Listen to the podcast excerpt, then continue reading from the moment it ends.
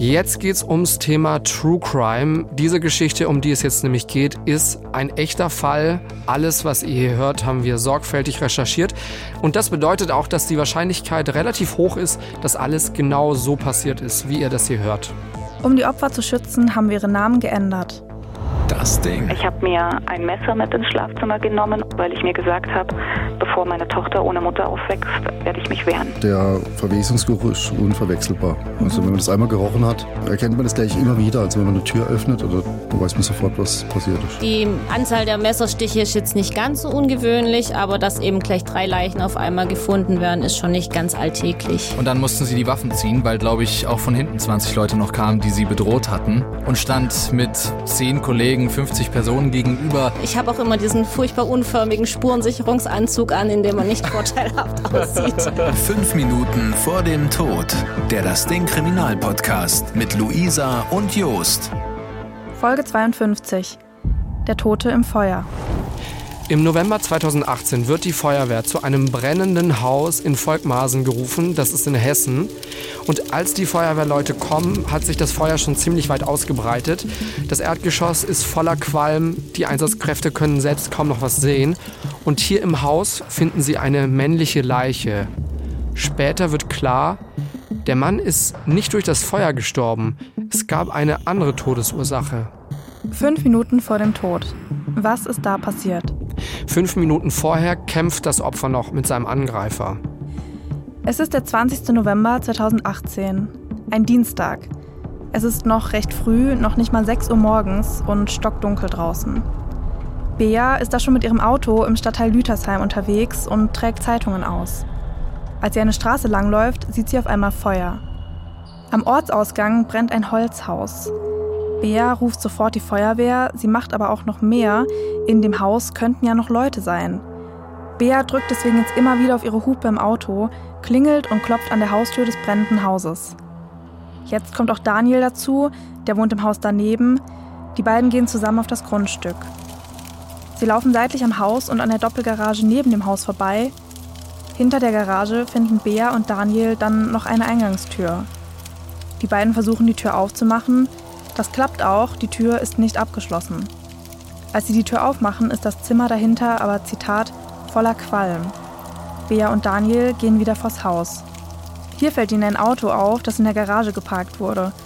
Das Auto scheint dem Eigentümer von dem brennenden Haus zu gehören.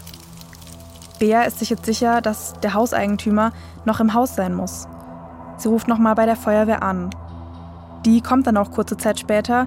Zu dem Zeitpunkt schlagen die Flammen schon durchs Dach des Hauses. Als wenig später die Polizei dazukommt, brennt das Haus komplett. Zwei Feuerwehrleute sind mittlerweile im Haus. Sie tragen Atemmasken, bewegen sich auf Händen und Knien vorsichtig durchs Haus. Durch den Qualm können sie kaum was sehen. Noch dazu ist es wahnsinnig heiß. Sie tasten sich durch den Flur und landen dann in der Diele des Hauses. Hier auf dem Boden liegt ein Mann. Die beiden Feuerwehrleute ziehen den Mann hinter sich her aus dem Haus raus. Sie legen ihn auf dem Treppenabsatz vor der Haustür ab. Eine Notärztin kommt dazu, die kann aber nur noch den Tod des Mannes feststellen. Der Tote ist tatsächlich der Eigentümer des Hauses. Wir haben ihn Werner genannt. Im Herbst 2018 ist Werner 79 Jahre alt. Er ist zwar Rentner, aber er arbeitet auch noch als Trauerredner und will dadurch den Menschen vermitteln, dass sie keine Angst vor dem Tod haben müssen. Er wird als Zitat sehr positiv, optimistisch, freundlich, offen und hilfsbereit beschrieben.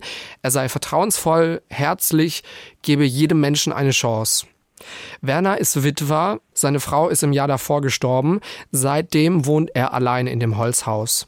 Die Frau war schwer krank. Werner hat sich um sie gekümmert und dass sie tot ist, das macht ihm ziemlich zu schaffen. Er versucht aber trotzdem positiv zu bleiben und sein Leben so gut wie möglich weiterzuleben. Er macht regelmäßig Spaziergänge, hält auch in seinem Haus Seminare für Trauerbegleitung ab. Zitat, er lebte gern und freute sich auch an kleinen Dingen. Eine Sache muss man noch erwähnen. Werner steht auch auf Männer. Das war wohl schon immer so. Er hat sich aber dazu entschieden, bei seiner Frau und den vier Kindern zu bleiben. Jetzt, wo seine Frau tot ist, trifft Werner sich aber hin und wieder mit anderen Männern. Und dafür ist er auch auf entsprechenden Plattformen, Chatplattformen, Datingplattformen im Internet unterwegs. Zurück zum Fall, besser gesagt spulen wir einen Tag zurück, zum 19. November, also dem Tag vor dem Brand. An diesem Tag fährt ein Mann mit seinem Mietwagen zu Werner. Er fährt über einen Feldweg auf eine kleine Anhöhe. Die ist etwa 350 Meter von Werners Haus weg. Von hier hat er freie Sicht auf Werners Haus. Das beobachtet er jetzt.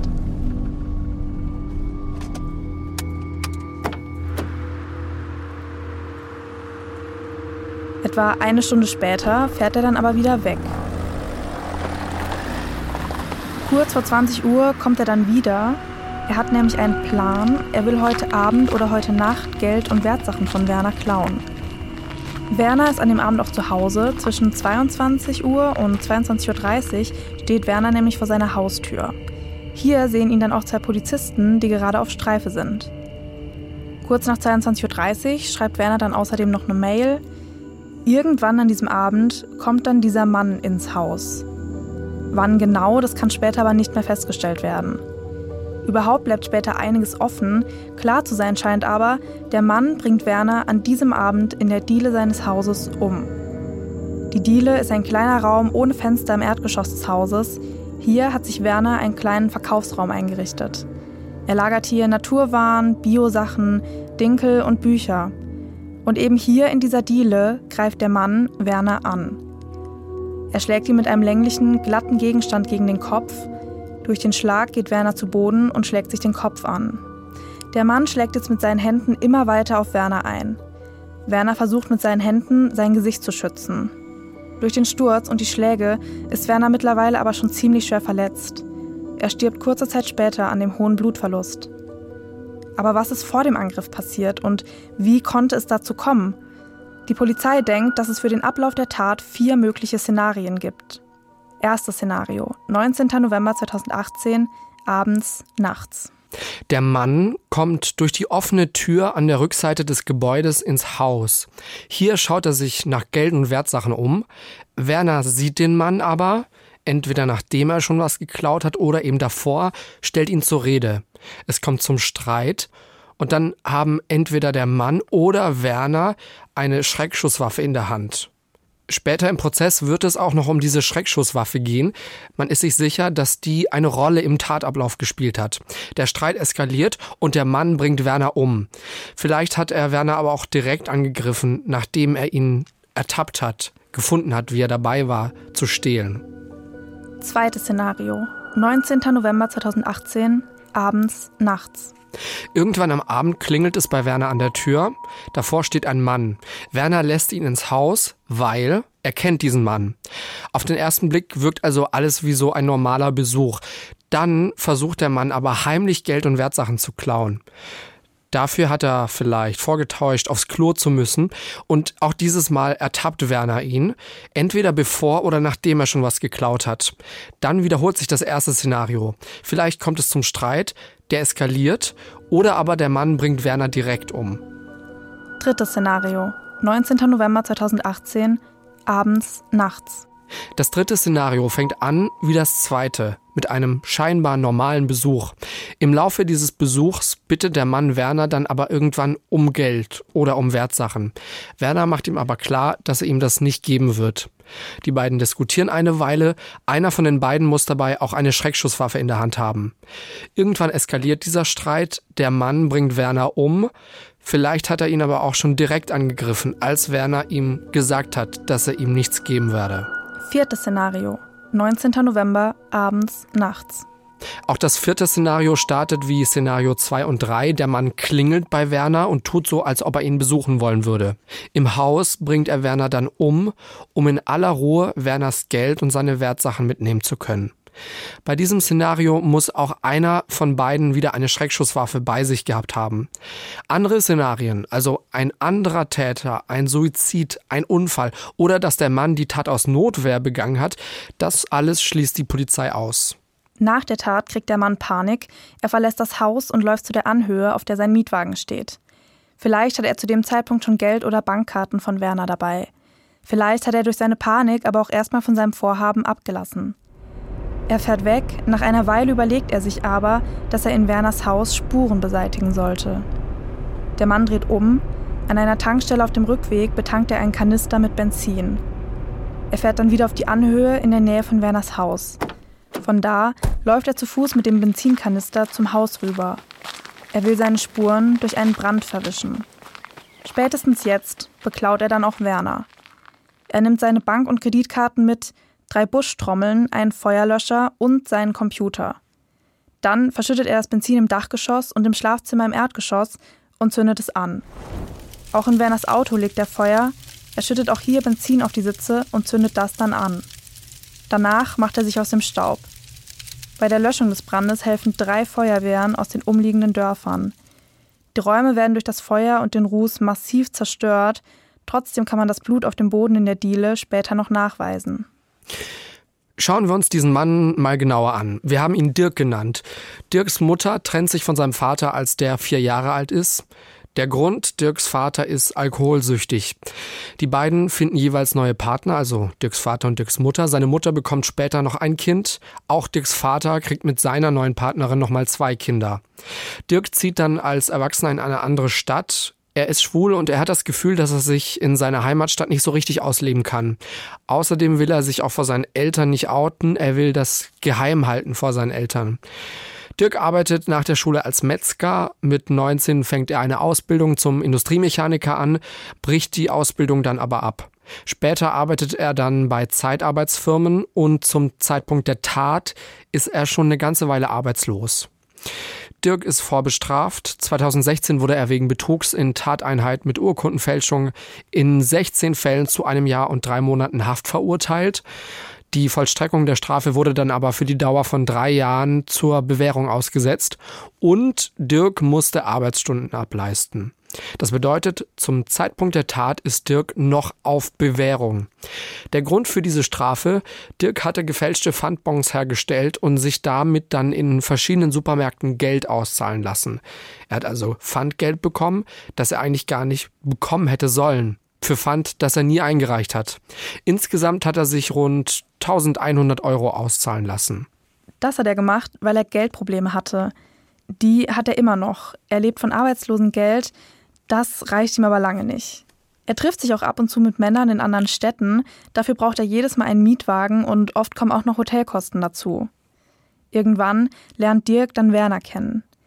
Werner ist deutlich älter als Dirk. Wir erinnern uns, er ist 79 Jahre alt. Dirk ist gerade mal 40. Die beiden lernen sich zufällig in einem Park kennen. An dem Tag kommt Dirk gerade von einer Darmspiegelung. Sein Vater ist an Magenkrebs gestorben, deswegen macht Dirk sich Sorgen, dass auch er krank werden könnte. Werner sieht Dirk und spricht ihn an. Die beiden kommen ins Gespräch und reden recht schnell über ziemlich private Themen. Sie unterhalten sich zum Beispiel auch über das Thema Homosexualität. Danach treffen die beiden sich regelmäßig, etwa alle zwei bis drei Wochen, Sie gehen zusammen spazieren oder haben Sex. Sie treffen sich entweder bei Werner zu Hause oder irgendwo draußen. Bei Dirk treffen sie sich nie. Der sagt nämlich, dass es bei ihm zu Hause zu unordentlich sei. Es ging ja dann auch gerade schon um Dirks Geldprobleme. Dirk denkt, dass Werner im Vergleich zu ihm ziemlich viel Geld haben muss. Immerhin hat Werner ein eigenes Haus und ein Auto. Werner gibt Dirk außerdem immer mal wieder etwas Geld. Das sind meistens Beträge bis 100 Euro. Denn es stimmt, Werner hat tatsächlich eine gute Rente, die reicht aber gerade mal für die laufenden Kosten. Leben tut Werner von dem, was er als Trauerredner und als Seminarleiter verdient. Aber auch das reicht oft nicht aus, teilweise muss er Kredite aufnehmen. Das heißt, obwohl er selber gar nicht mal so viel Geld zur freien Verfügung hat, gibt er Dirk ab und zu was, weil er eben weiß, wie schlecht seine Lage ist.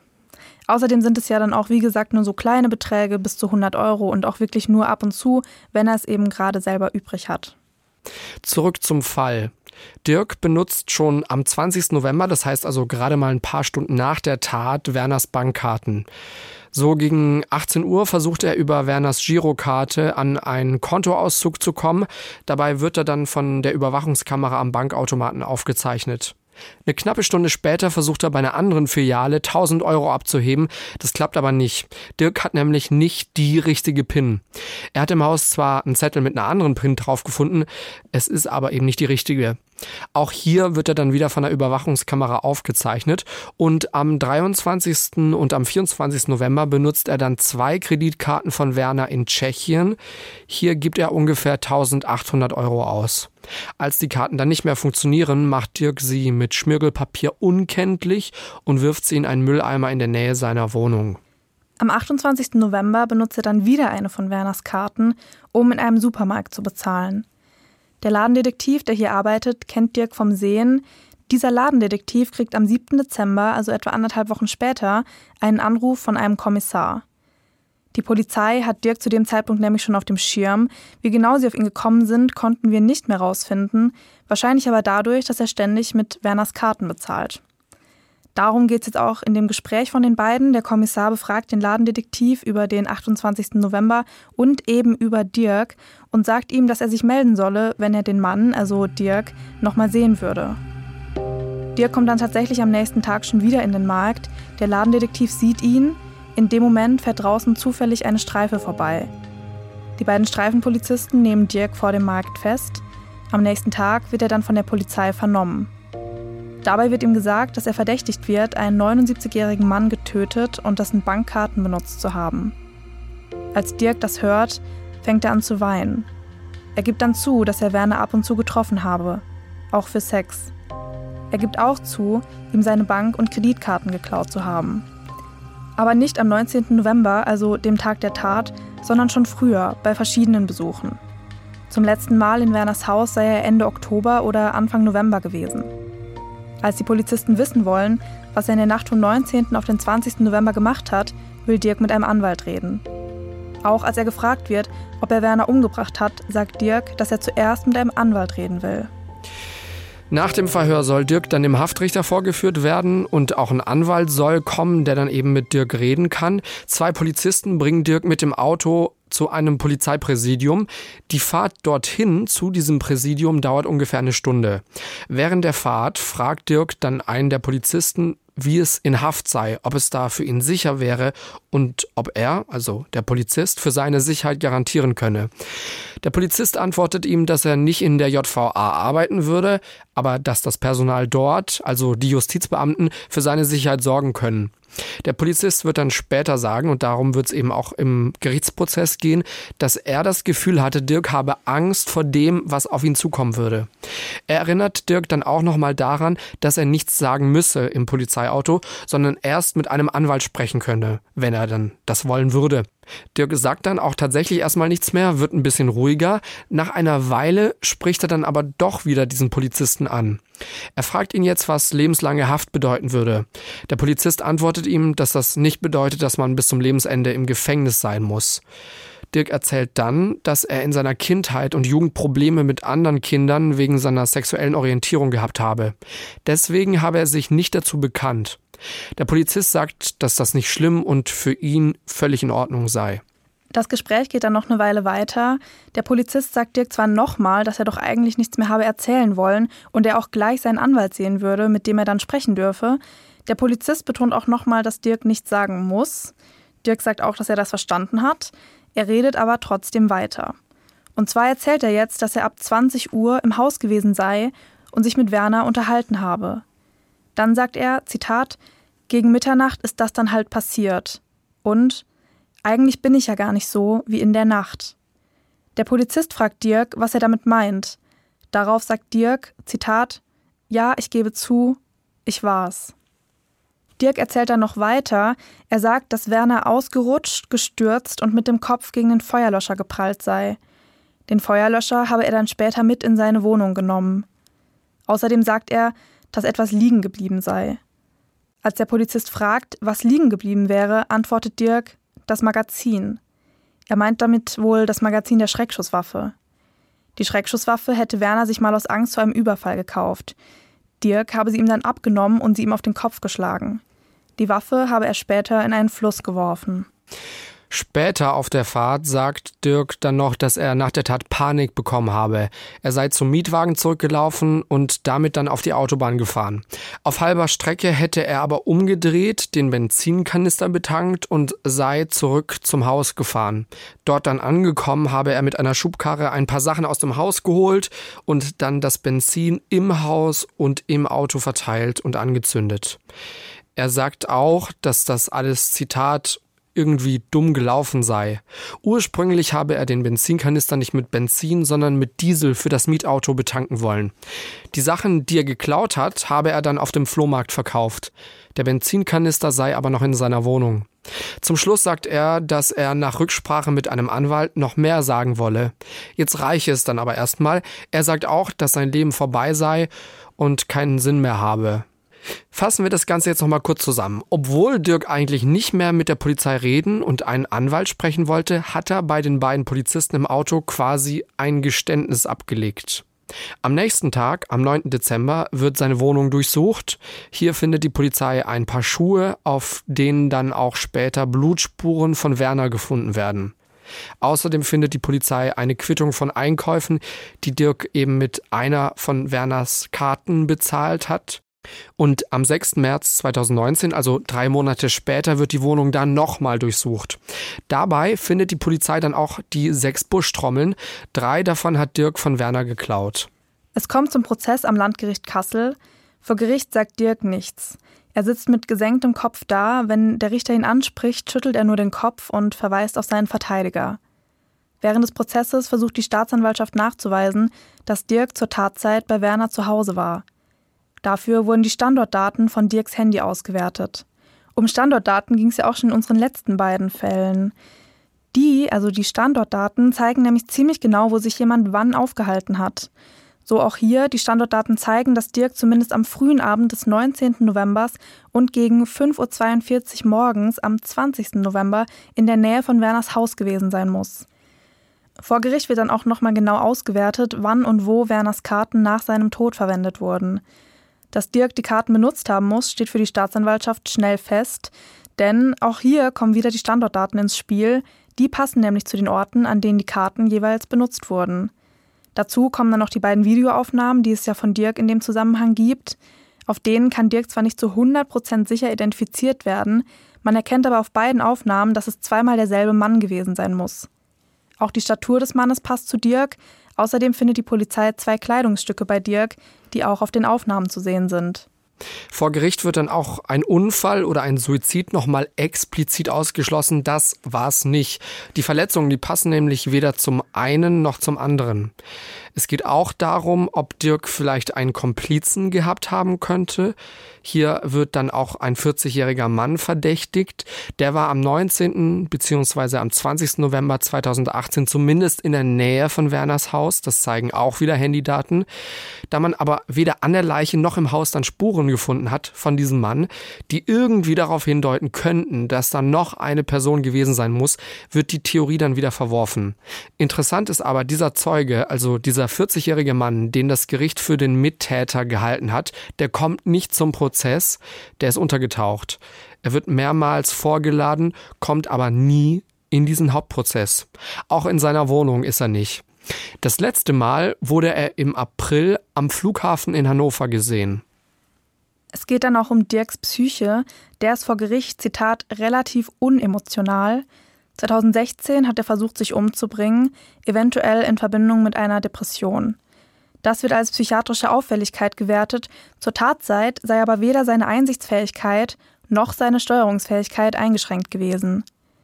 Am 22. Mai 2020, also etwa anderthalb Jahre nach der Tat, wird Dirk dann wegen Mordes sowie besonders schwerer Brandstiftung zu lebenslanger Haft verurteilt. Für das, was er geklaut hat, muss er knapp 3000 Euro zahlen. Das Haus von Werner war nach dem Brand übrigens so stark zerstört, dass es abgerissen werden musste. Der Fall geht aber noch weiter. Dirk geht in Revision und der Bundesgerichtshof in Karlsruhe hebt das Urteil tatsächlich auf. Der Grund? Ein Rechtsfehler.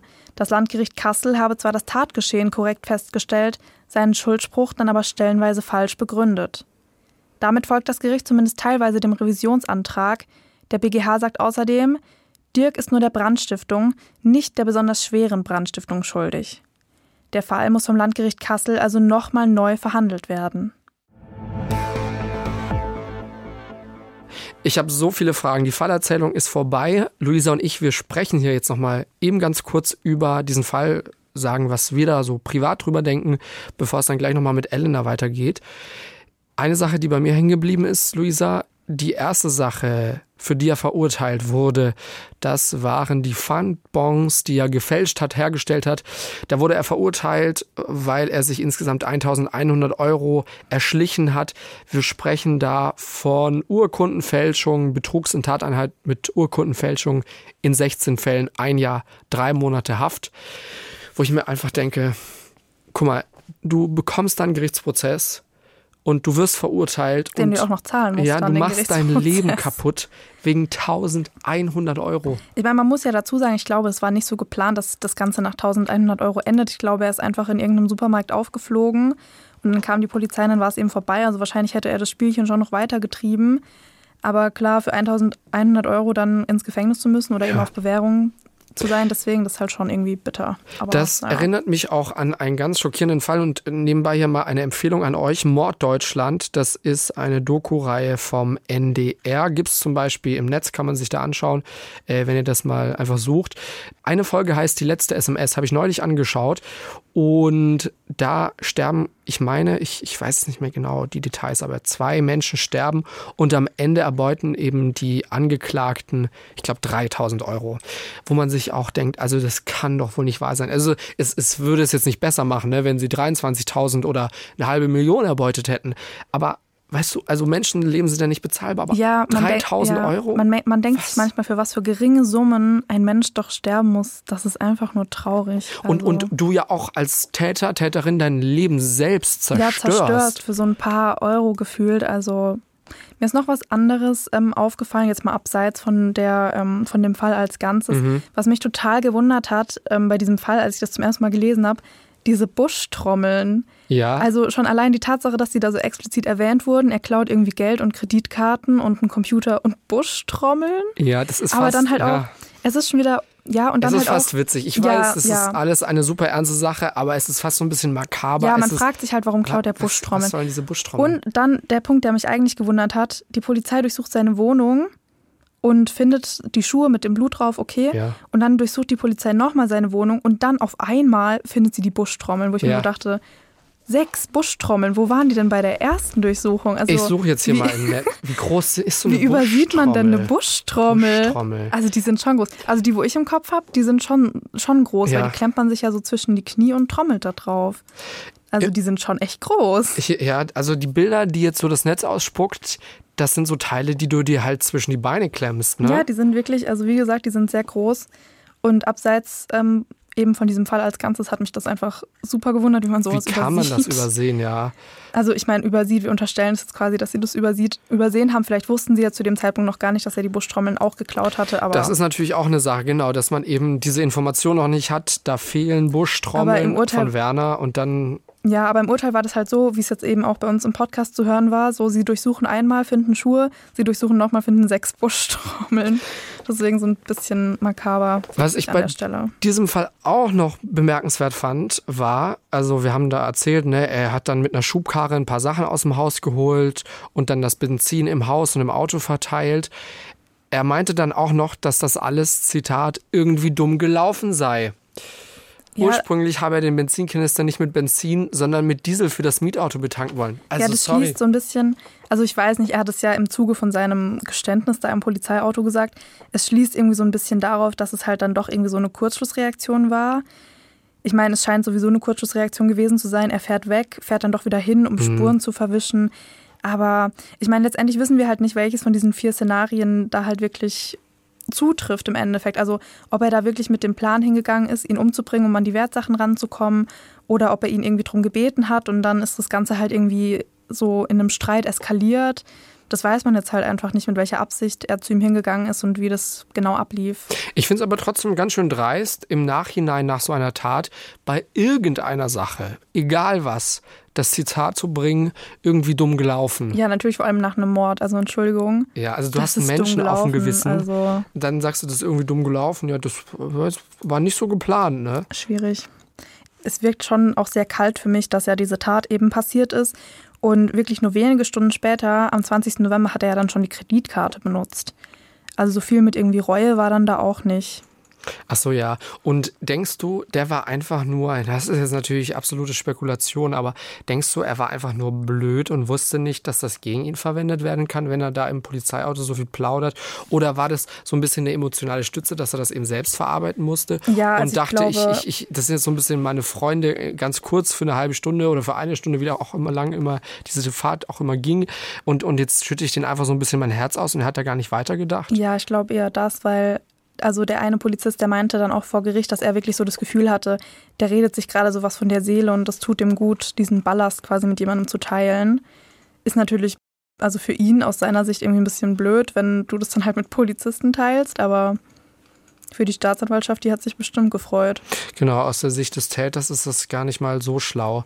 Aber Ja, aber ich meine, also wir hatten es ja schon mal in einem Podcast, ist schon eine ganze Weile her, aber mit einem forensischen Psychiater hatten wir schon mal drüber, der halt auch meinte, Täter werden durch ihre eigene Tat traumatisiert. Und dann ist es halt auch logisch, dass sie sich das irgendwie von der Seele reden wollen. Weil es ist ja jetzt nicht jeder Täter so der geborene Serienkiller, der da einfach stumpf Leute umbringt und es, denen das halt gar nicht interessiert. Also so ist es ja nicht. wenn ihr euch fragt, welche Folge das denn ist und wenn ihr das noch nachhören wollt, ich sag's dir, ich habe hier den Plan offen. Das müsste gewesen sein die Folge 39, 4.54 Uhr. Ja, Zack. genau. Super interessante Folge. Ich fand auch das Interview sehr interessant, weil natürlich für uns sind solche Täter irgendwie immer Monster, weil man denkt sich so, wer ist denn dazu fähig, einen Mensch umzubringen? Aber eben der forensische Psychiater meinte eben, dass halt wirklich, also was man ja auch schon kennt, wirklich oft sind es halt einem nahestehende Leute und oft sind es halt auch einfach solche Situationen, die eskalieren. Und oft sind es halt auch diese klassischen Motive, so wie in diesem Fall eben auch wieder Geld. Also Die Quintessenz von ihm, diesem ja genau forensischen Psychiater, war, wir alle sind dazu eigentlich fähig. Und genau so ein ähnliches Zitat hat auch die äh, Hauptperson in, ich habe die Serie jetzt neulich angefangen, How to Get Ah, How Away to with Get Away with Murder. Murder. Ja, hat stimmt, sie, ja. also das, das ist ja die Anwältin, das ist ja die Hauptperson in der Serie, hat auch gesagt, äh, eigentlich sind wir alle dazu fähig, einen Mord zu begehen oder ein Tötungsdelikt. endlich schaust du die Serie an, die ist so gut, wirklich Ja, so, so gut. ist wirklich eine gute Serie. Aber ich habe auch schon bessere gesehen. Jetzt wollen wir hier keinen. Nee, also die Aber ich finde bin auch noch nicht ich schon, so weit. Die ist schon up there. Also da passieren echt richtig krasse Sachen. Soll ich dich auf dem Laufenden halten? Ja, bitte. Ich muss am Anfang erstmal mit diesen ganzen Erzählsträngen äh, klarkommen, weil ich Ach dachte, so, warte mal, aber ich liebe jetzt? sowas. Ich liebe sowas, wenn sowas in der Gegenwart spielt und dann springt es aber wieder zurück in die Vergangenheit und dann, ne, also so diese Zeitsprünge, ich finde es total cool. Wenn dann so nach und nach so auch so Geheimnisse au- aufgedeckt werden. Ich lese auch total gerne solche Bücher. Wo das immer hin und her. Naja, Ja, beim genau. Fernsehen, bei den Serien und Kino hast du ja immerhin den Vorteil, da kannst du dann auch durch so ein bisschen, nein, aber durch so ein bisschen andere Farben von den Filtern der Kameras, da kannst du ja variieren. Ach so, genau, und dann weißt du, genau, okay, ja. das ist ein Flashback und so. Ja gut, und in einem Buch schreibst du halt einfach die Daten dazu. Also Stimmt. Das haben wir in unserem Buch übrigens auch gemacht.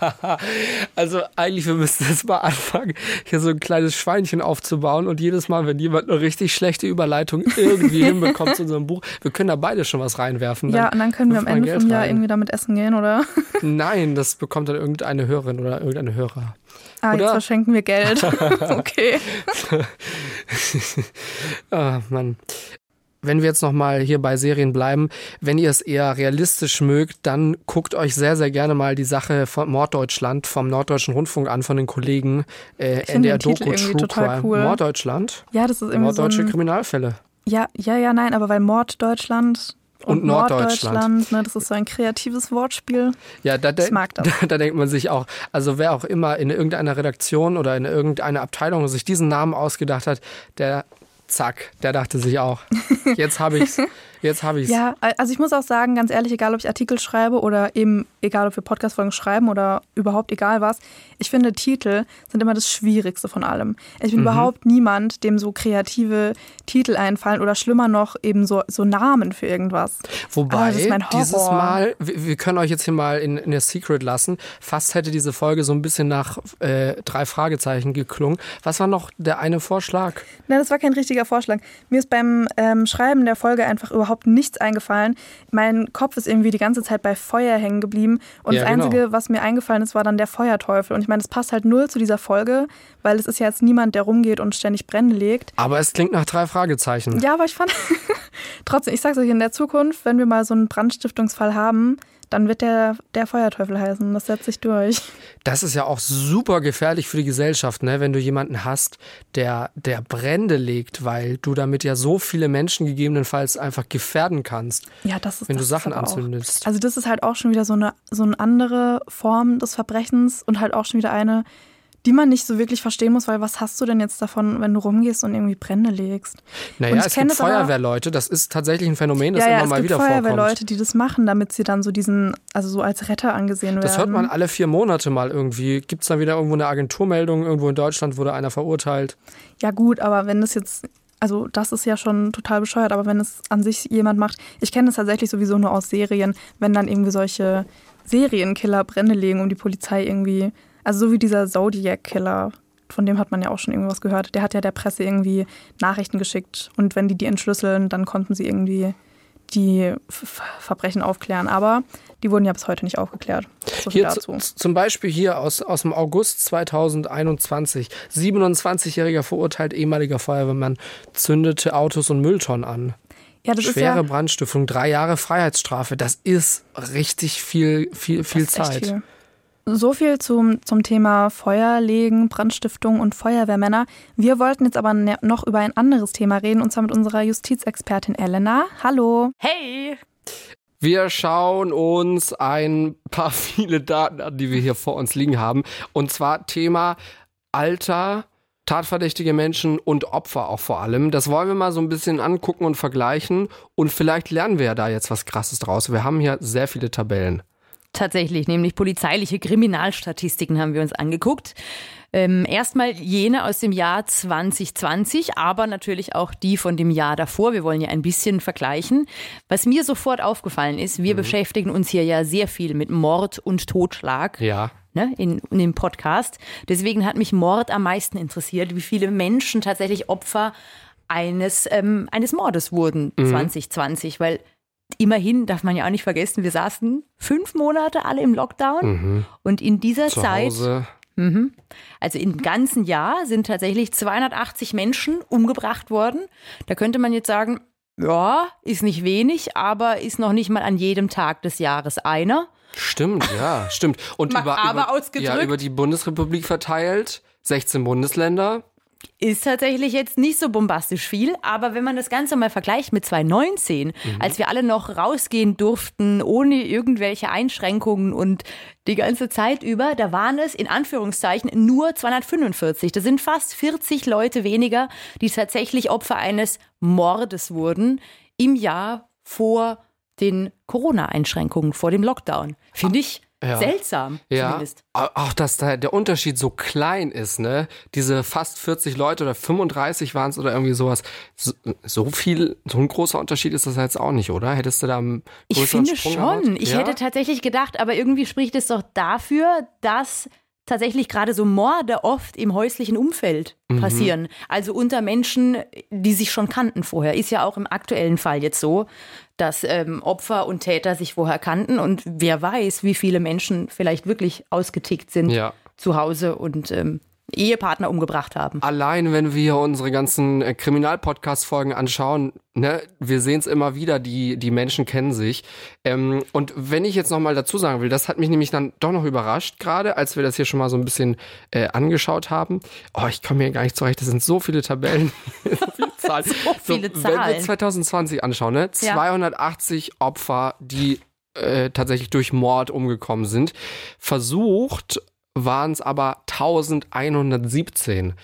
wo es dann sozusagen nicht geklappt hat, wenn man jetzt das wieder makaber ausdrücken will. Also zusammengefasst, ne? Also Genau, versucht waren es 837, die tatsächlich glücklicherweise wahrscheinlich nicht umgekommen sind und insgesamt dann 1117 vollendet, zusammengefasst mit Mhm. dem versuchten Mord.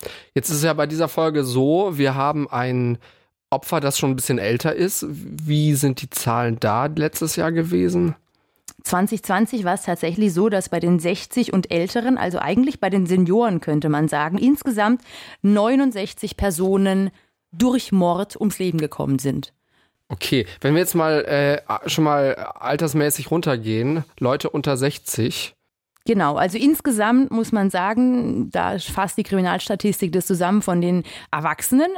Erwachsenen nach Strafrecht 21 bis unter 60 sind es insgesamt 171 Menschen, die Opfer eines Mordes wurden letztes Jahr. Das bedeutet tatsächlich, dass wir doch auch einige haben, tatsächlich Kinder, die umgebracht worden sind. Leider ja, ey. Und das ist, das tut echt weh, wenn man das liest, die Zahlen da. Hast du die gerade auch noch offen?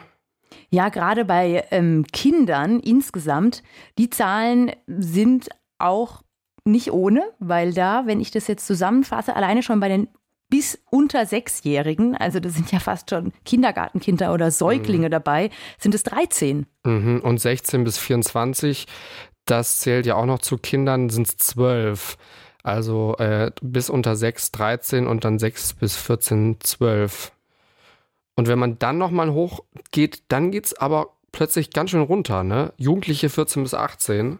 Ja, es tatsächlich sind sieben Personen, die umgebracht worden sind oder tatsächlich durch einen Mord. Man darf nicht vergessen, wir reden hier tatsächlich immer über Mord nach Paragraph 211 des Strafgesetzbuches. Da ist natürlich noch nicht dabei Totschlag, Tötung auf Verlangen, fahrlässige Tötung. Das ist nochmal was ganz anderes.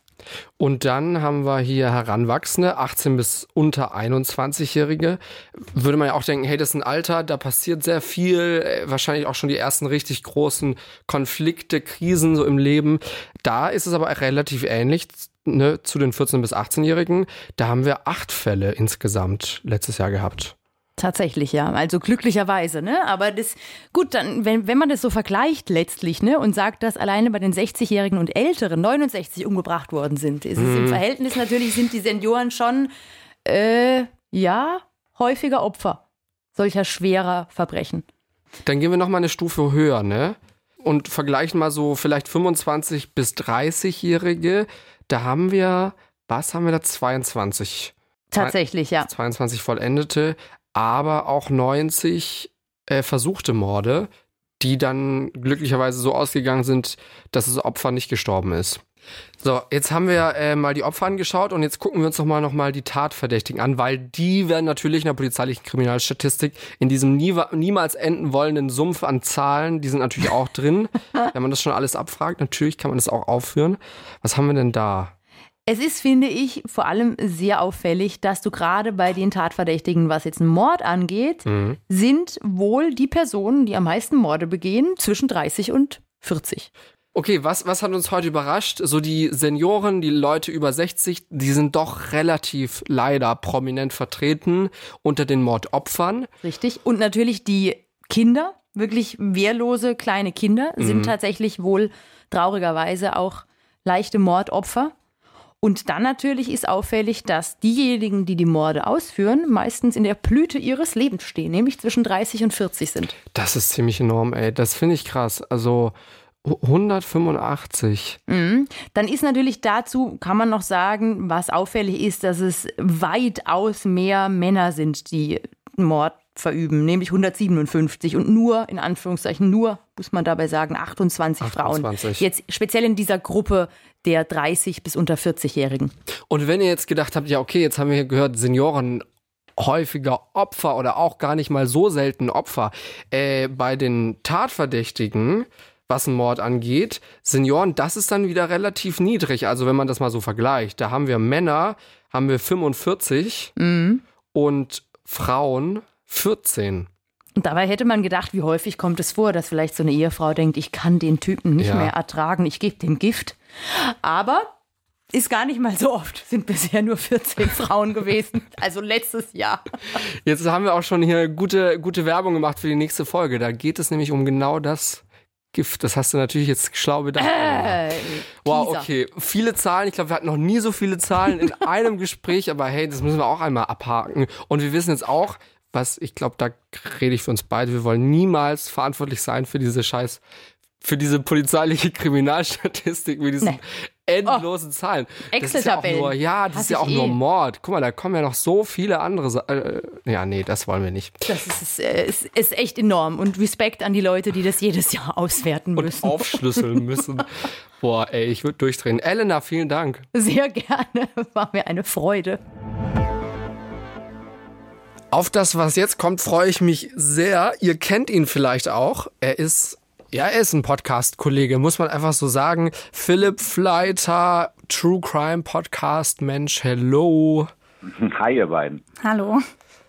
Ähm, wir kennen dich zum Beispiel aus dem Podcast äh, Verbrechen von nebenan oder jetzt auch ganz neu der ARD-Podcast Sonntag 20.15 Uhr.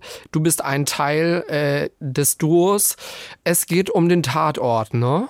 Mhm. Also äh, ich habe sozusagen ein weiteres Mal mein Hobby zum Beruf gemacht, weil neben True Crime höre ich auch, äh, schaue ich auch immer ziemlich gerne Tatort. Von daher ist es natürlich jetzt großartig, darüber einen Podcast machen zu dürfen. Bei euch sind jetzt schon ein paar Folgen draußen. Worum geht's denn bei euch? Also, was behandelt ihr so grob in eurem Podcast? Der Name verrät ja schon so ein bisschen was. Geht wohl um Tatort, ne?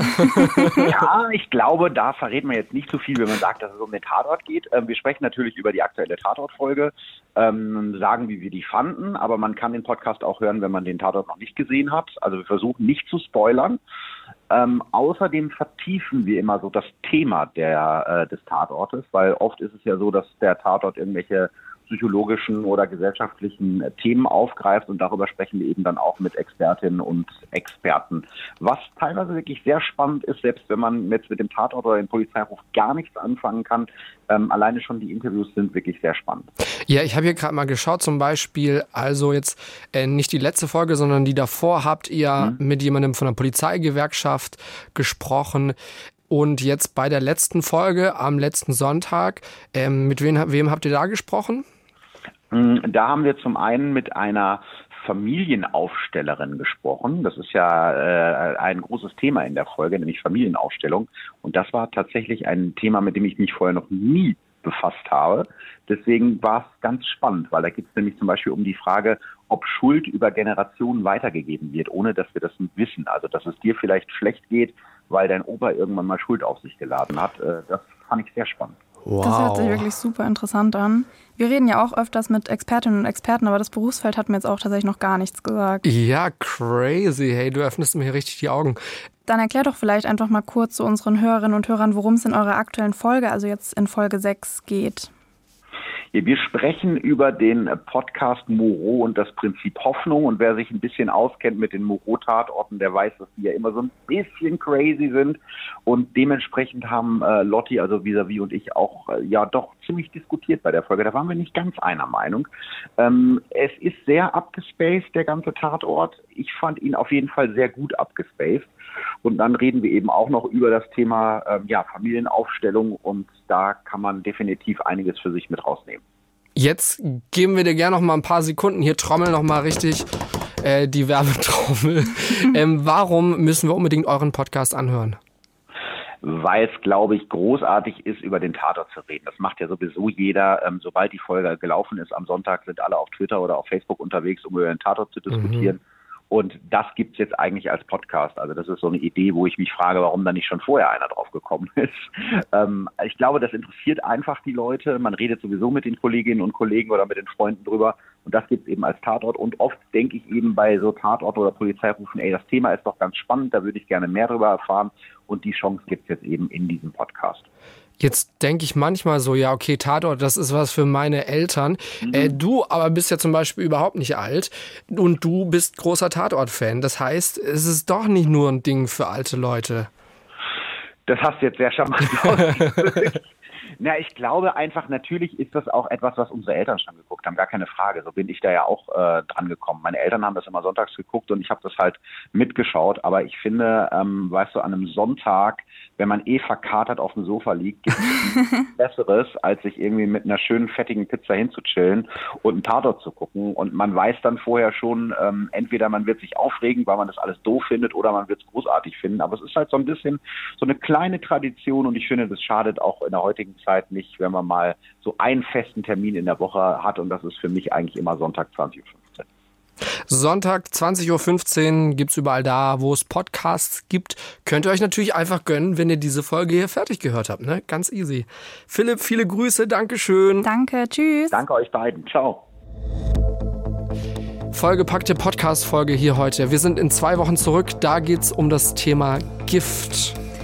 Und da sprechen wir auch nochmal mit Rechtsmedizinerin Melanie Hohner. Wer sich erinnert, sie war ja schon mal in einer Folge von uns zu Gast. In drei. In drei, ich, genau. Ja. Das war nämlich eine dreiteilige Folge. Nee, das war zweiteilig und dann nochmal eine Folge. Ach so. Ich höre jetzt auf, dir reinzureden. Wie auch immer, Melanie Hohner zu Gast bei uns. Wir reden mit ihr über Gift. Es geht auch in dem Fall über Gift. Super interessant, also schaltet in zwei Wochen auf jeden Fall wieder rein. Makromar-Fall. Ein Fall, da geht es um Makromar. Bis in zwei Wochen. Bis dahin macht's gut. Tschüss. Fünf Minuten vor dem Tod. Der Das Ding Kriminalpodcast. Gibt's in der ARD Audiothek, der Das Ding App und überall, wo es Podcasts gibt. Und wem das nicht reicht, noch mehr Content findet ihr auf Instagram unter Kriminalpodcast.